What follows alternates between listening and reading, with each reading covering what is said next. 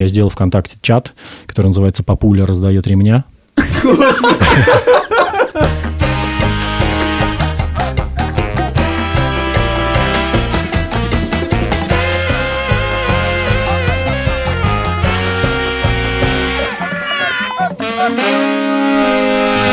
Привет! Это подкаст «Сперва роди».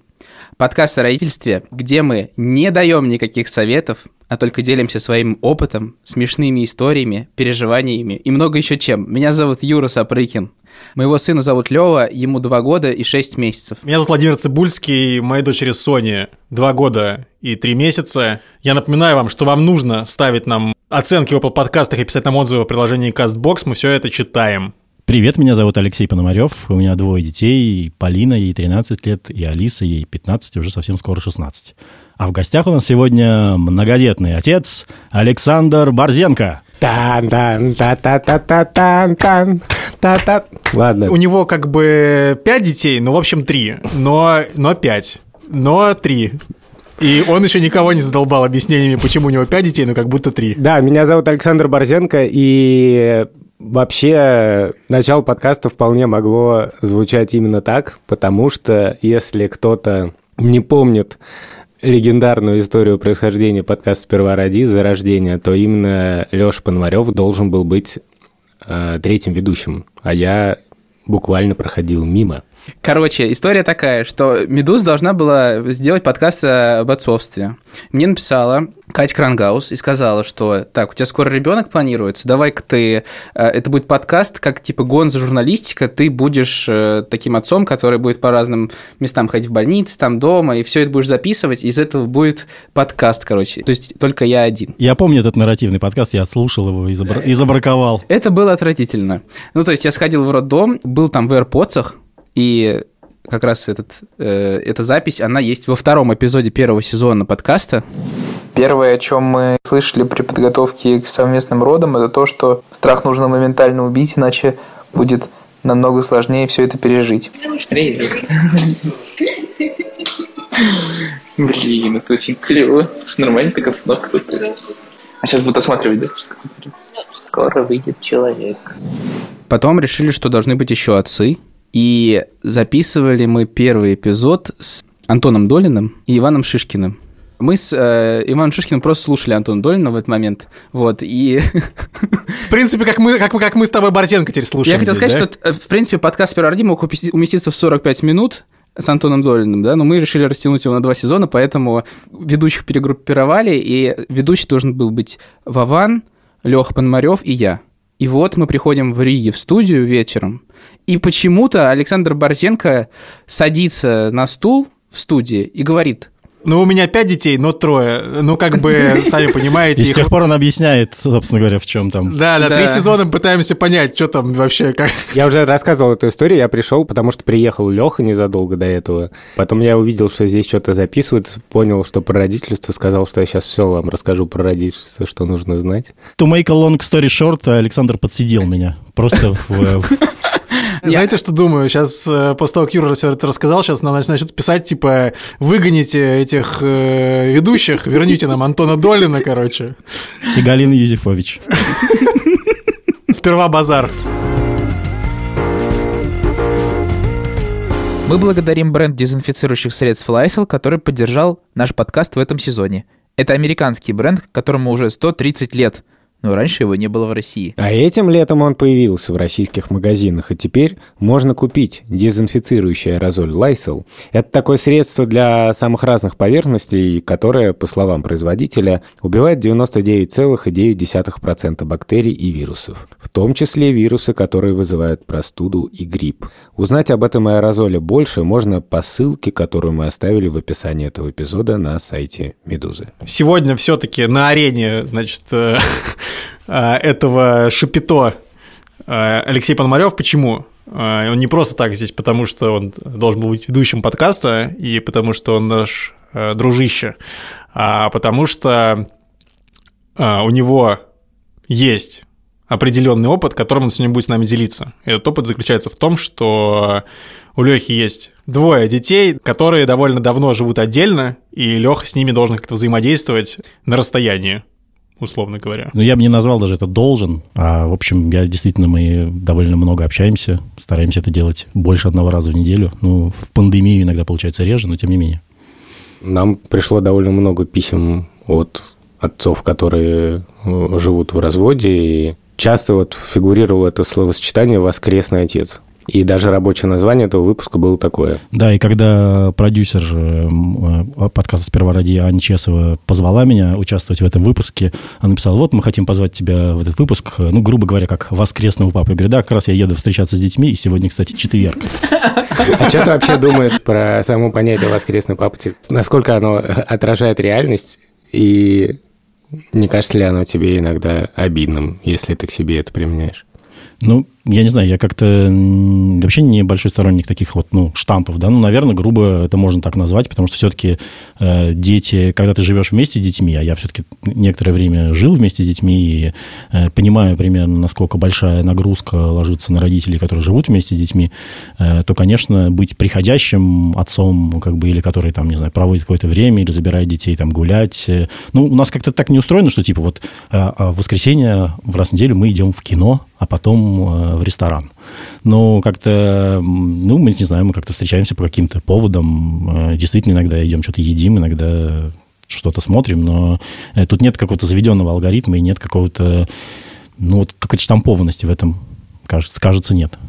А сколько было лет Алисе с Полиной, когда вы разъехались? Я и так э, всегда с трудом отвечаю на вопрос, сколько лет моим детям и сколько лет мне. Ну, сколько ты воскресный отец? Цифры, которые постоянно меняются, как бы. Сколько ты воскресный отец лет? Ну, на самом деле уже почти 10, но да, ну как-то даже, даже может быть, чуть, больше, чем Я вообще, кстати, предлагаю не использовать этот термин всерьез. Какой? Да? Ну, воскресный отец. А воскресный отец, мне кажется, тот, кто в церкви такой, знаешь, по воскресеньям, типа, служба служит, типа. И спасибо, что ты это сказал, потому что ты мне напомнил одну очень хитрую историю. Дело в том, что я крестный отец Полины, которая Лехина дочь. То есть воскресный отец ты на самом деле.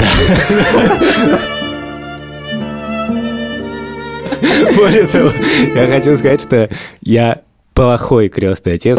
Плохой?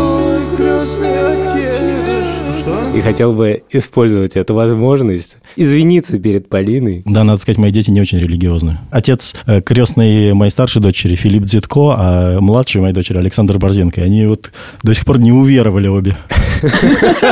Не помогает.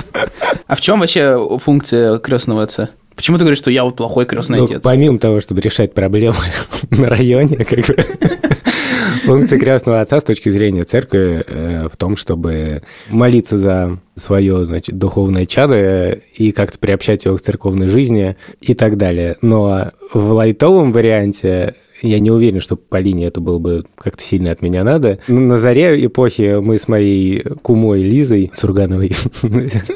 Я не могу просто. А, как будто мы за столом такой буквы «П» сидим. Еще Антон Долин должен быть здесь.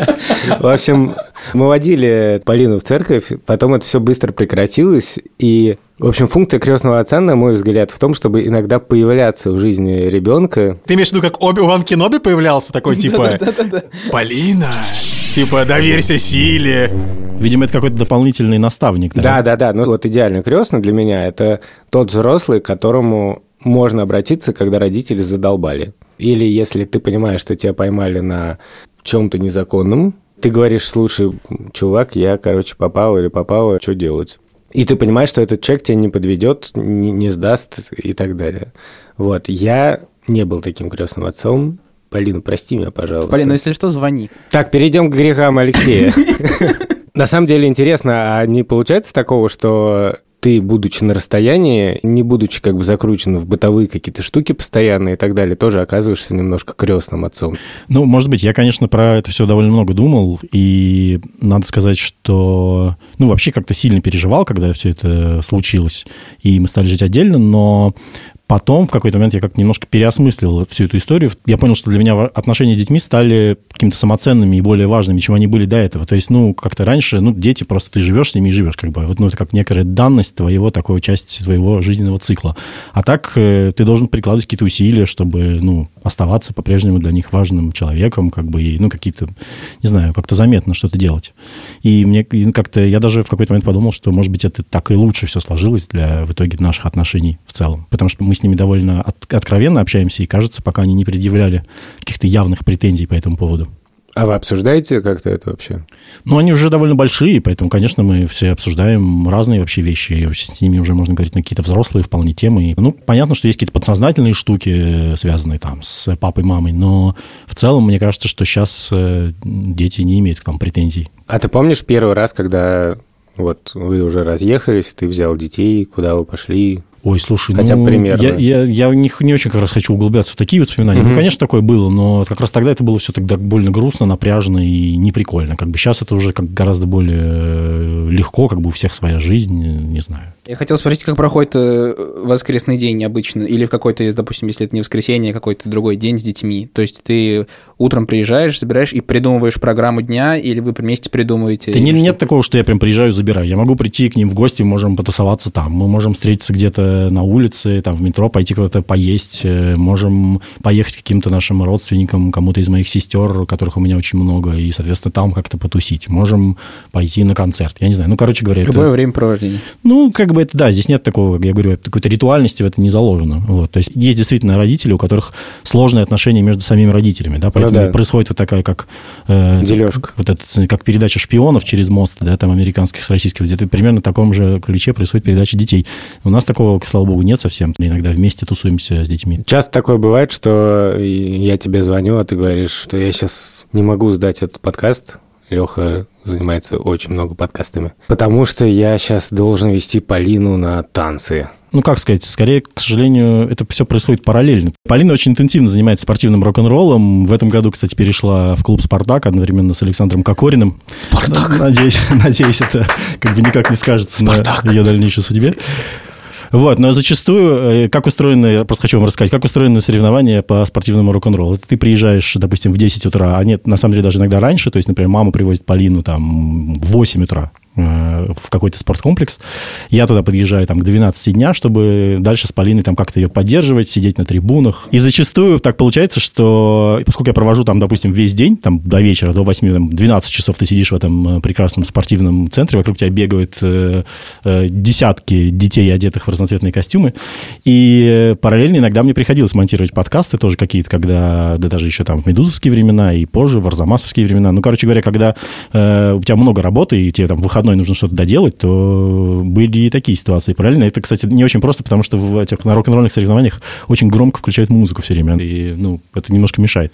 То есть у тебя тоже есть такой опыт, когда родительство – это беспощадное пересечение там, общения с ребенком и работы.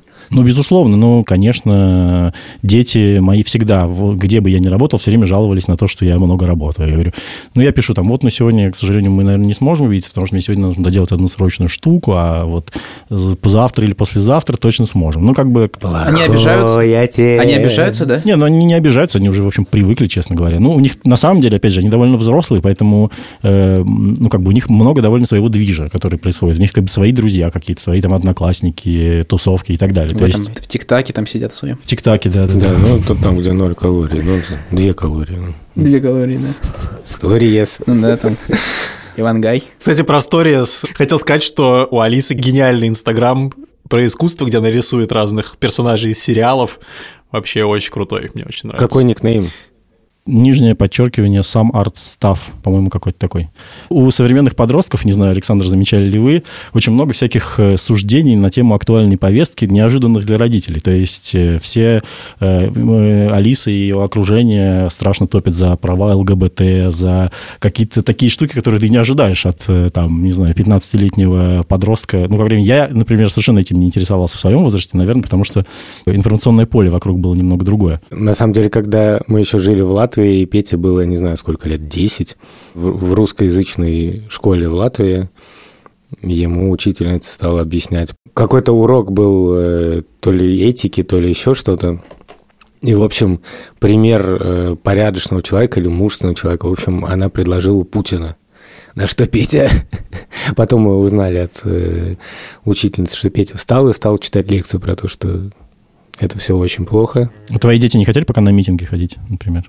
Бывало. Мы ходили, когда Ваню Голунова посадили, А это связано с тем, что вы очень в, новос- в новостную сферу погружены в медиа? Мне кажется, не очень. Или они просто сами видят это как-то где-то? Нет, мне кажется, что просто мы это обсуждали даже как-то в выпуске про зумеров, да, что действительно дети нынешние, мне кажется, гораздо более вовлечены в вопросы политики, какой-то нормы, этики и так далее. Это все их очень сильно тревожит и так далее. У Алисы действительно есть еще телеграм-канал, который она ведет своими сверстниками. Я его на него подписан просто потому, что мне ужасно интересно. Он называется. «Дымок». Да, он называется «Дымок». Так, так, подписываюсь. А, Так, так, подписка. Вот. Так, э, так, ТикТок. О чем думают э, современные подростки. И это очень интересно, действительно. Там часто бывают такие неожиданные взгляды, которые заставляют немножко по-другому на все посмотреть. Ты говоришь, э, что необходимо прикладывать усилия какие-то специально для воспитания типа детей, и хочется понять, как это меняется с возрастом. Вот там, типа, детям было мало лет, а теперь много лет. Иногда ты понимал, что вот сейчас требуется воспитание, или как это происходило? Слушай, ну вот это, кстати, важный такой вопрос и довольно сложный, потому что мне кажется, если честно, э, очень часто вот эту смену не замечают э, бабушки и дедушки. Ребенок сначала маленький, и ему интересно зоопарк, э, шарики, торт, мар- ну, короче, вот все такие совсем детские развлечения, мультики, игрушки и так далее. Сейчас детей это уже бесит. Ну, то есть откровенно их раздражает, когда им пытаются там... Ну, сейчас уже, по-моему, бабушки и дедушки как бы осознали себя и перестали с ними сюсюкать, но, в принципе, они действительно в какой-то момент начинают очень сильно на это беситься, и образуется вот эта вот некая пропасть между поколениями, так сказать, если говорить штампами, да.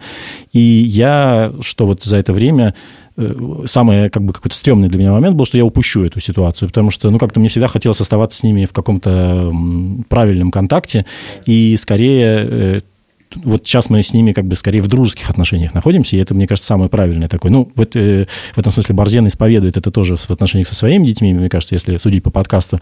Но я как бы вот тоже стараюсь этой модели придерживаться, то есть, э, э, ну, как бы хочется не, не быть как бы каким-то Выше. замшелым дедом, который свалился и пришел там, «Ага, вот тебе леденец.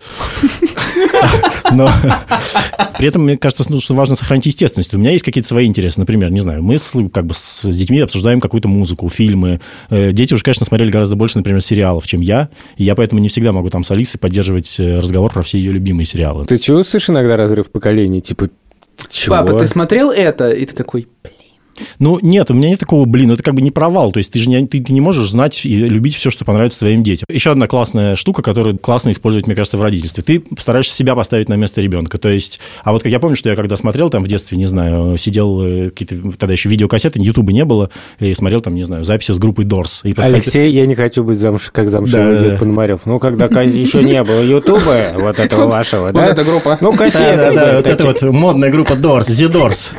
Двери. Группа- Группа двери.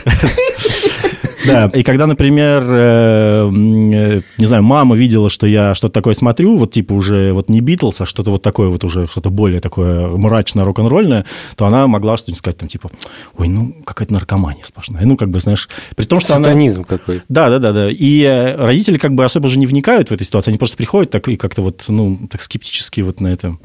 И это, мне кажется, честно говоря, я не хочу, я, я очень хорошо отношусь к своей маме, очень за, за многое благодарен, но какие-то такие штуки, мне кажется, я стараюсь не допускать, потому что, ну, то, что меня это бесит, это не значит, что это как бы плохо или это не нужно, да.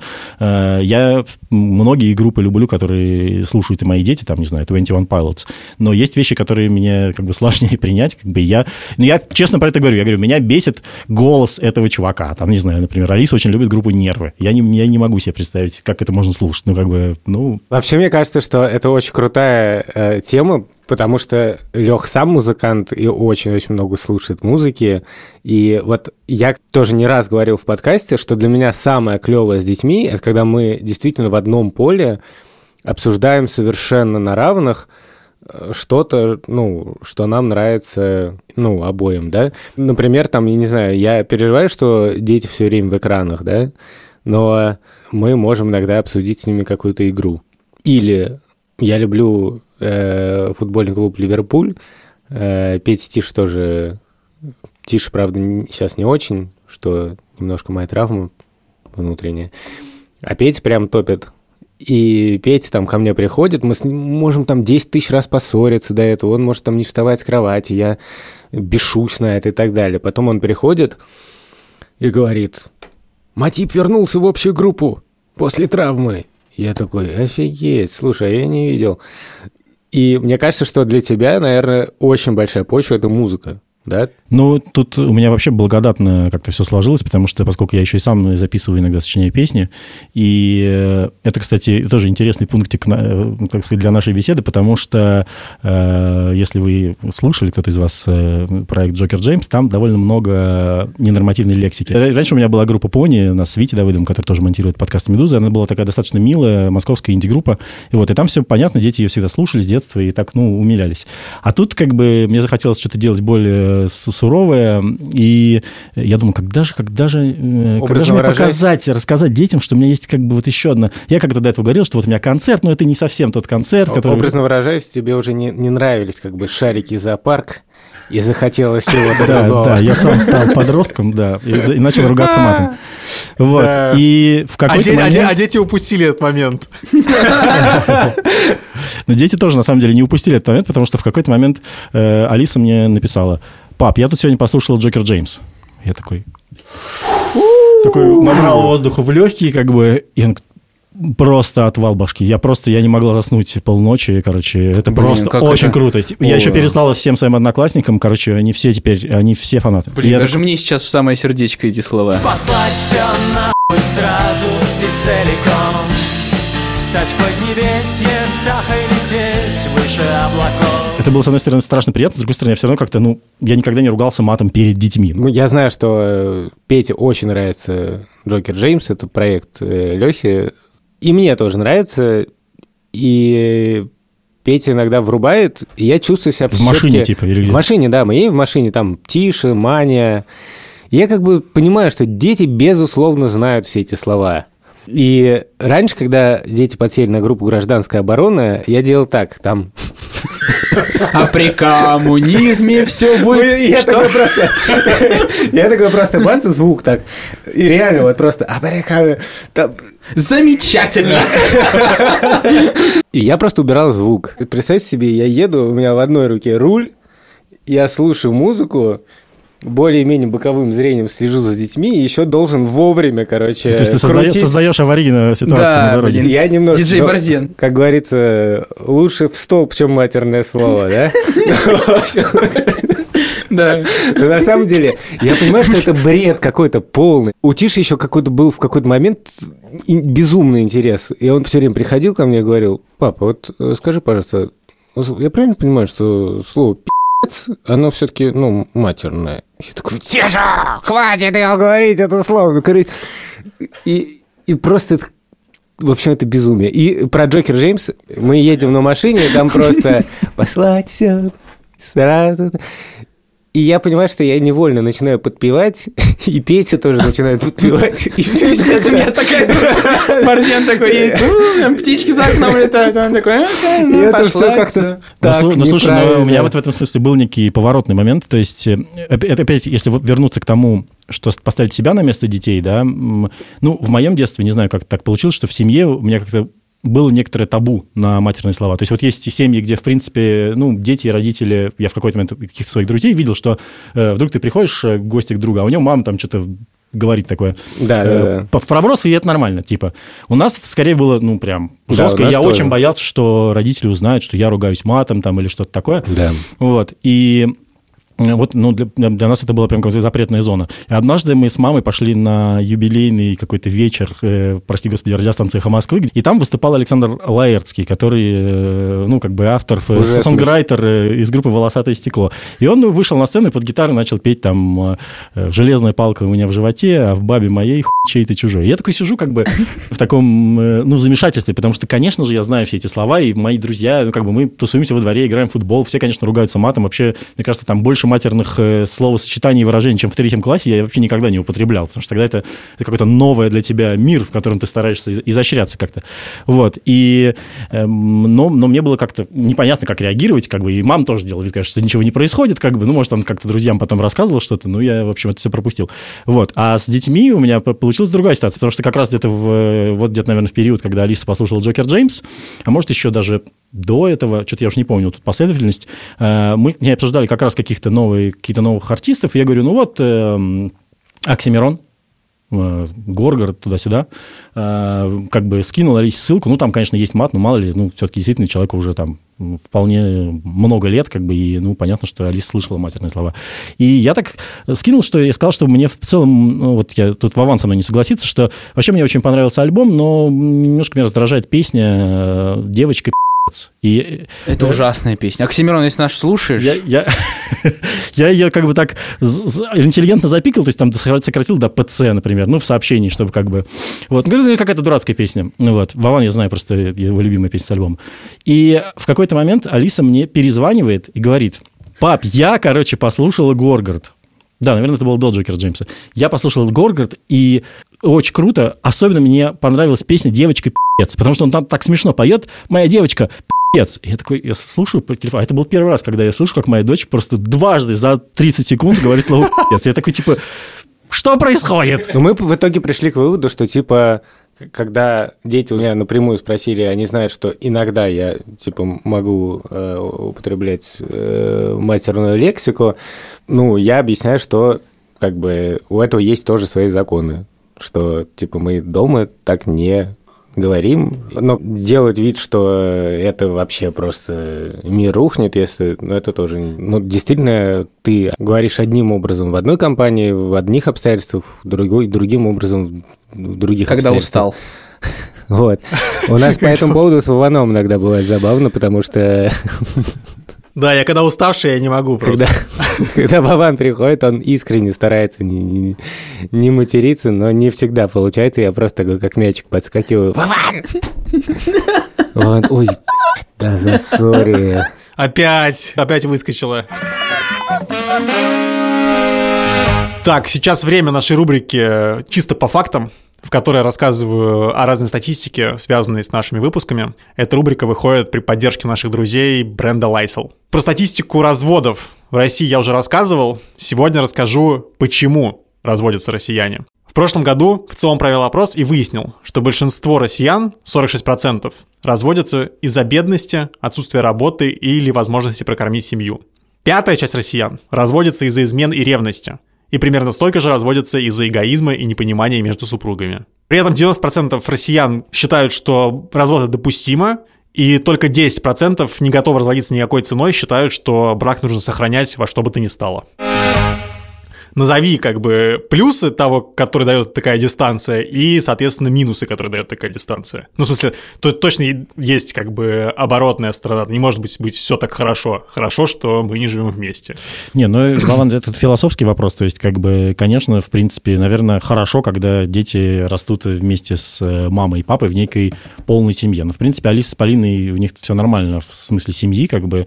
э, у них еще и младшая сестра есть, э, вот к вопросу, там, два, пятеро детей или трое.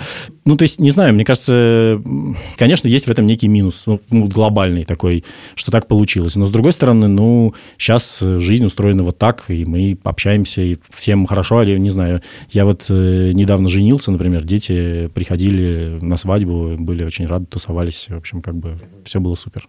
Помните, мы обсуждали эту книжку Nordic Dads про скандинавских Классная отцов? книжка. Ну, в общем, где вся- всякие отцы из северных стран, ну, из скандинавских, э, рассказывают про свой Идеально, опыт. иде- что они Ну, идеальные. да, они на самом деле никакие не идеальные. И там э, довольно забавный термин бонусные дети, бонусная семья.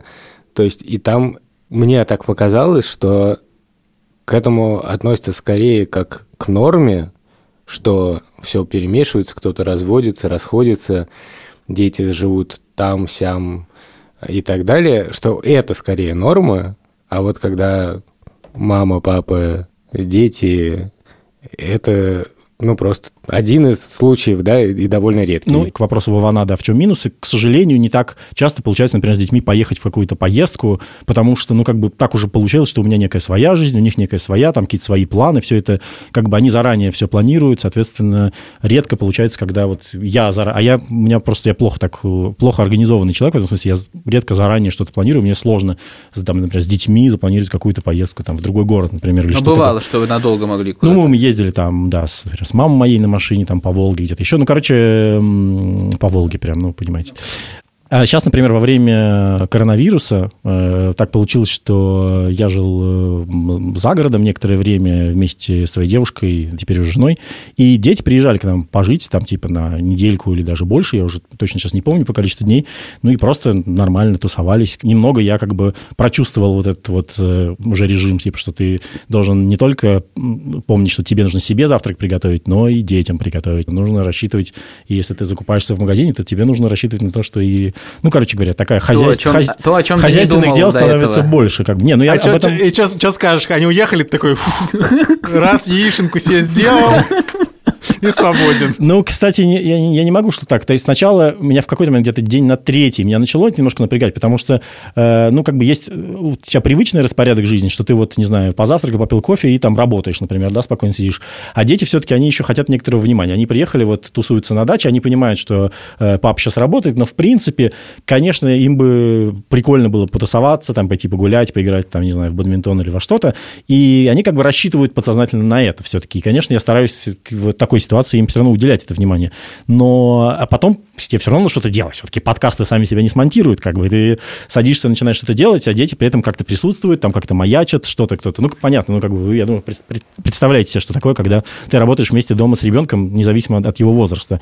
Вот. Но при этом, когда они уехали, как-то стало немножко пустовато. Ну, то есть, в смысле, то есть вот где-то сначала в тебя начинает какой-то немножко бесячий момент такой появляется. А раздражение, такой, типа. типа, грустнел. А потом в конце уже как-то все, ты уже привыкаешь к этому, и когда вот они э, поехали назад домой, то как-то так раз, и как-то уже немножко скучно. А мне интересно, я так себе представляю, что когда ты живешь с детьми постоянно, да, и они от тебя, ну, очевидно, зависят, то, наверное, это, ну, добавляет тебе какого-то, не знаю, ну, не опломба, а веса твоим словам, то есть у тебя как будто больше какого-то политического веса, да, то есть легче себе объяснить, почему ты имеешь какую-то власть над детьми, да, почему ты тот человек, который говоришь, можно или нельзя, и так далее. Вот, а, а когда это на дистанции, это как-то меняется? Ну, бывали все равно такие ситуации, когда, н- например, мы с мамой Алисой и Полиной решили, что Алисе нужно поменять школу. Ну, вот как-то мы между собой долго это обсуждали и решили, что нужно перейти в другую школу. А Алиса совсем не хотела переходить в другую школу. И, кстати, спойлер, до сих пор не перешла несмотря на как бы жестко принятое нами тогда решение. Но это решение нужно было донести мне, только мы пошли в Макдональдс, я как бы Алисе предлагал некие варианты развития событий, что вот есть вот такой вариант, есть вот такой вариант, этот вариант э, для тебя более выгодный, потому что здесь у тебя предлагаются вот такие бонусы. Ты сравнивал это с э, разными бургерами? Типа, ну вот смотри, вот, допустим, есть Big Tasty, да? А вот Royal, он поменьше, ну... До, это, в общем, все было хорошо до какого-то момента, пока Алиса не поняла, что все эти варианты предполагают переход в другую школу. То есть она не, не может отказаться. И это был очень тяжелый момент, потому что, ну, она начала плакать, а ты как бы сидишь э, в э, Макдональдсе, вокруг тебя какие-то люди, там вот эти э, ходят, э, во-первых, люди с наггетсами и так далее. И ты как бы разговариваешь с дочерью-подростком, а она как бы рыдает напротив тебя, и ты чувствуешь, ну, ты, что ты просто, ну, чудовищный отец. Ну, как бы вот это вот. Просто ну, Макдональдс это настолько идеальное место для Ну, этого. Просто ну, прекрасно. да, да, да, ну как бы любое публичное место, но это прям как бы, конечно, прям из фильма сцена. Да. И это как бы вот это был такой довольно сложный момент. Ну как бы вот, ну то есть, э, не знаю, вот это как бы к словам про авторитет, но в итоге как бы эта ситуация разрулилась, потому что Алиса потом со своей стороны там написала нам какое-то письмо, как она это как-то, ну потому что... Вы что оба уволены.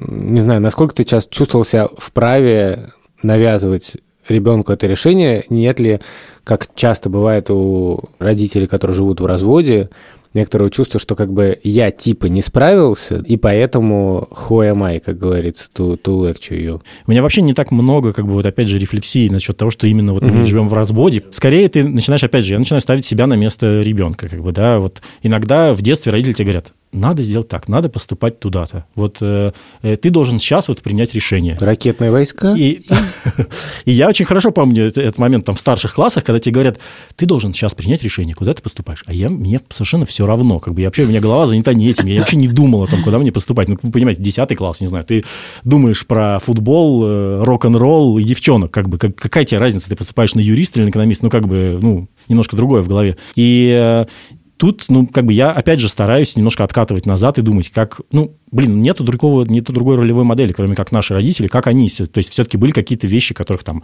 они говорили, слушай, вот, вот это дисциплинирующая вещь, да, например, не знаю, мыть посуду, вы моете посуду по очереди. Ну, как бы у всех там, у всех детей, э, у всех семей устроено это по-разному, да, но mm как-то дети привыкают, что есть не только, так сказать, права, но и обязанности. Ну, какие-то такие вещи, да, и, конечно, в этом смысле тоже не хочется, чтобы дети расслаблялись и ничего не делали, и чувствовали себя, вот, ну, что называется, как в гостинице, пришли, типа, поели и ушли. Как бы, ну, иногда приходится делать такие вот втыки в духе «и я сказал», там, или как ты там говоришь. Слушай, а знаешь, а вот такие ситуации бывают, а, когда а, дети живут вместе с родителями, я знаю, а, по Борзену и по себе, потому что я жил с сестрой и с родителями, что ты, допустим, идешь к маме и говоришь, мам, можно я пойду гулять там куда-нибудь далеко?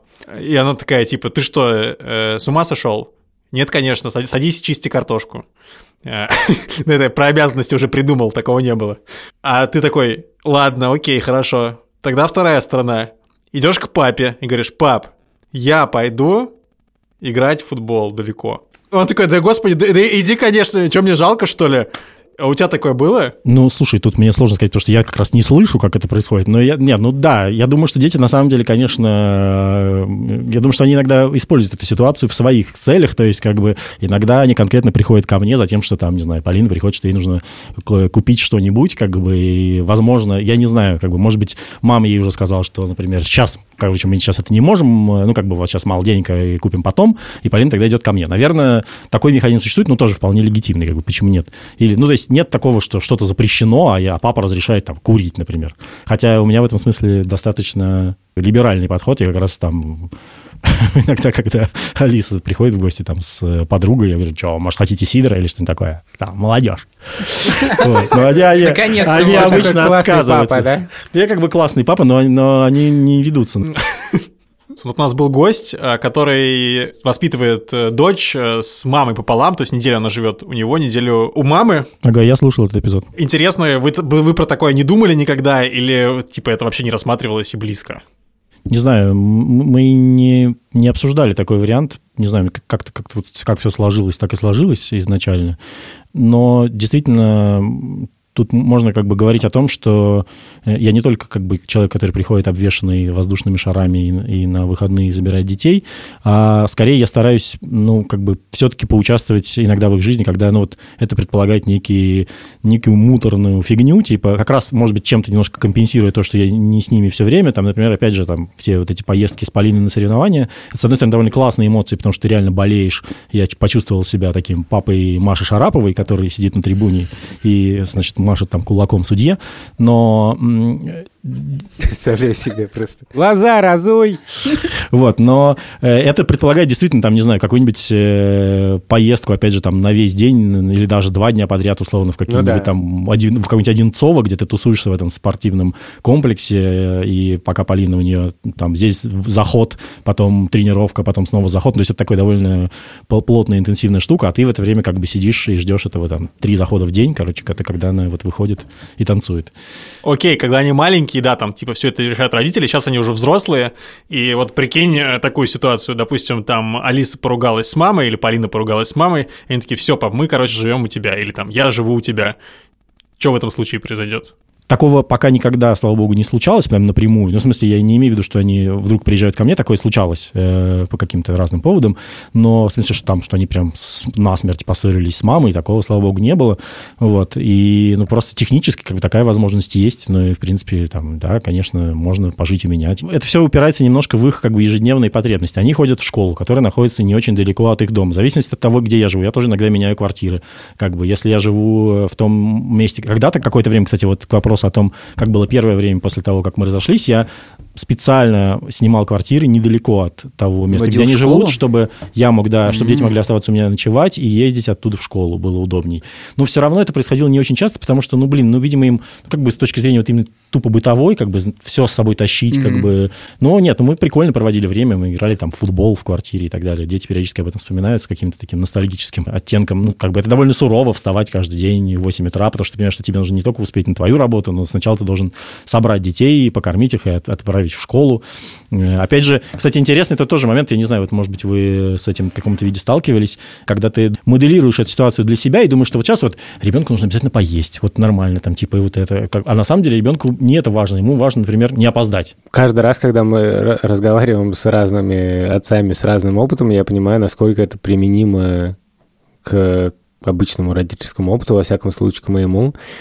Когда ты, Лех, говоришь про то, что э, вот ты кайфуешь, когда ты куда-то едешь на весь день и полностью вот так погружаешься, у меня примерно то же самое бывает, потому что, да, мы живем вместе, но я часто полностью погружен в работу, я думаю, ну вот как будто есть некоторое время основное, а вот вечером я с детьми, а на самом деле вечером ничего такого не происходит, потому что дети в этот момент сделали уже все свои уроки и, например, хотят э, поиграть в PlayStation, да, или что-нибудь. И я иногда хожу и такой, «Ну, давайте во что-нибудь поиграем. Или, или Или наоборот. давайте уже спать. И Тиша ко мне приходит и говорит, типа, давай во что-нибудь поиграем. А я, наоборот, настолько уже ну, вымотанный и устал, что...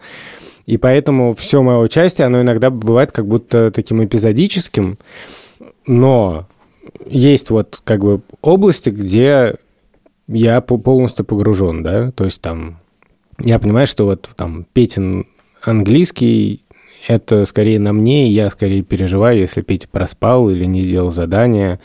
И как-то странно, вот когда ты чувствуешь, что, ну, какую-то жертвенность, что это тебе доставляет сильные неудобства в каком-то смысле. Ну, я сейчас не про английский, но про, про что-то другое. Ну, там, про те же танцы, куда ты едешь на целый день, должен там еще работать параллельно и так далее. Вот в этот момент, в такие моменты я лично чувствую какое-то родительское счастье. Ну, во всяком случае, я избавляюсь от чувства вины в этот момент, что я действительно вовлечен. Ну, безусловно, в этом есть некая такая внутренняя подсознательная компенсация. Ну, и про то, что ты говоришь, все равно же ты действительно, ты же не можешь быть с детьми 24 на 7. Ты все равно ходишь на работу. На самом деле твоя жизнь, чем дальше, тем больше у них как бы появляется своя жизнь, потому что они ходят в школу, у них своя туса, свой движ и так далее. И им важны какие-то совершенно другие вещи. То есть я там в какой-то момент э, мы начали мы сталкиваться с тем, что, например, вот у Алисы плохое настроение, как бы оно, и ты приходишь, как бы пытаешься как-то ее развеселить или взбодрить, но ты понимаешь, что оно не связано с тобой или с чем-то еще происходит, оно связано с ее какими-то там переживаниями по поводу ее одноклассников или кого-то, и- и, в общем, не знаю, какими-то уже взрослыми, на самом деле, переживаниями, и ты как-то, ну, можешь со своей стороны что-то Ну, сделать? там? скорее всего, это будет лишнее, типа.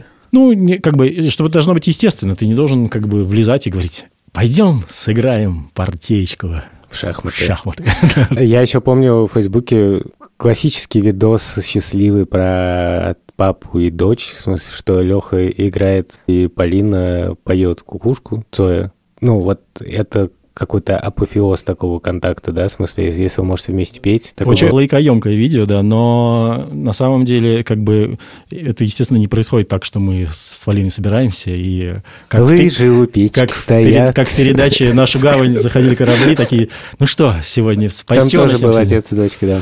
Но это, кстати, еще интересно про современную молодежь. Естественно, Полина узнала песню «Кукушка» не от Цоя, а от там, Полины Гагариной, которая там перепевала где-то. В общем, они смотрели шоу «Голос» какое-то время. И «Голос» ты был- такой, на самом деле, это не оригинальная песня. Это кавер какой-то.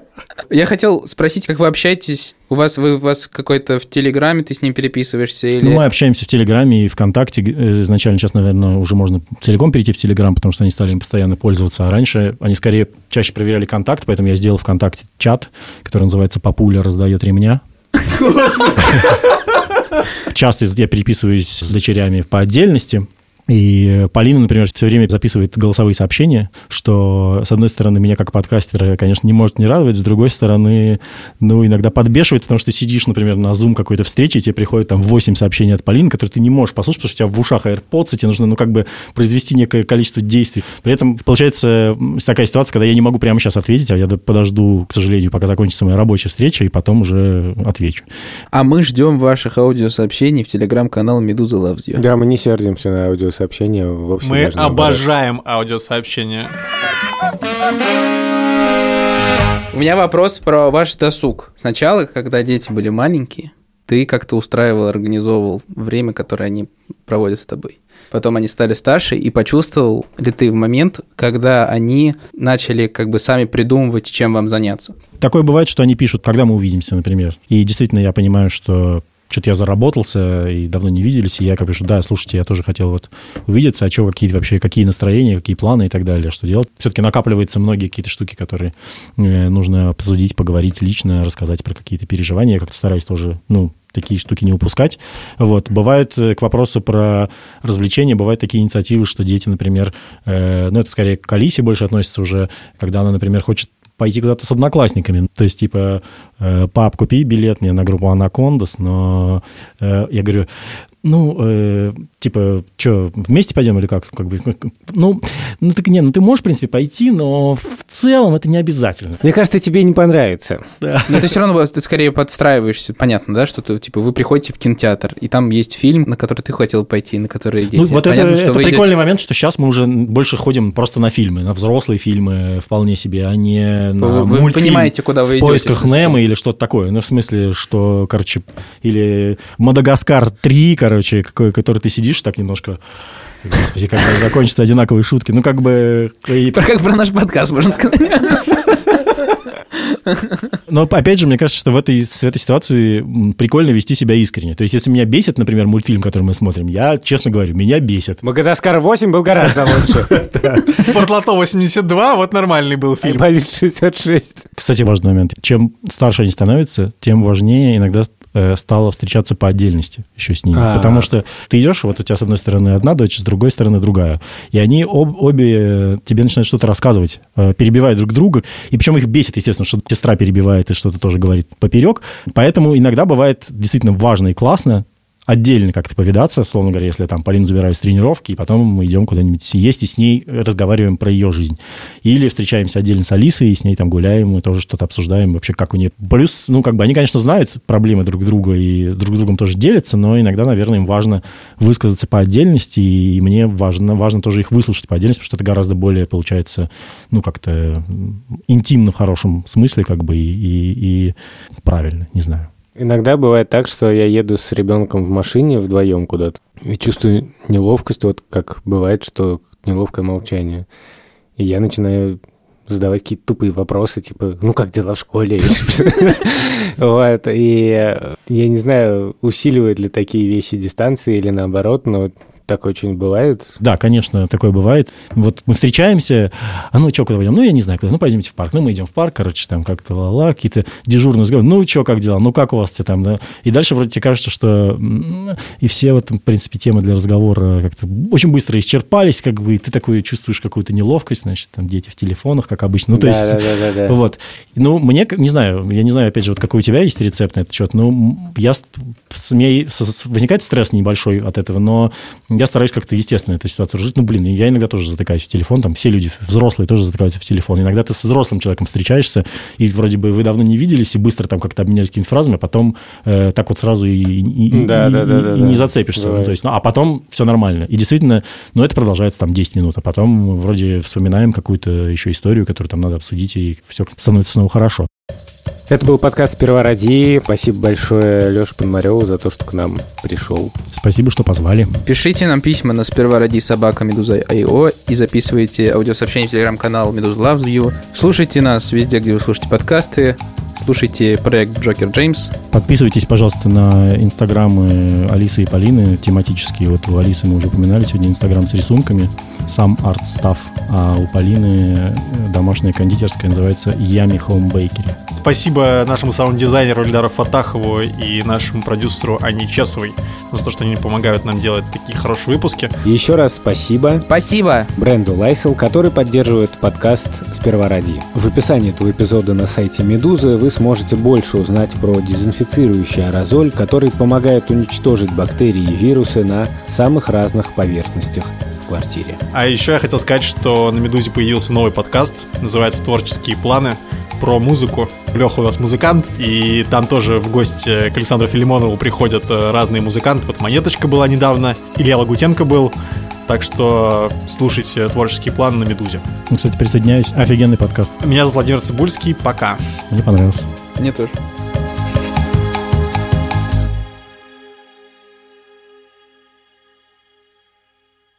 Хотите, расскажу полную историю, но краткую. Давай. А, однажды, однажды у меня появился ребенок. Короче, я Начинай с зачатия. Как вы познакомились?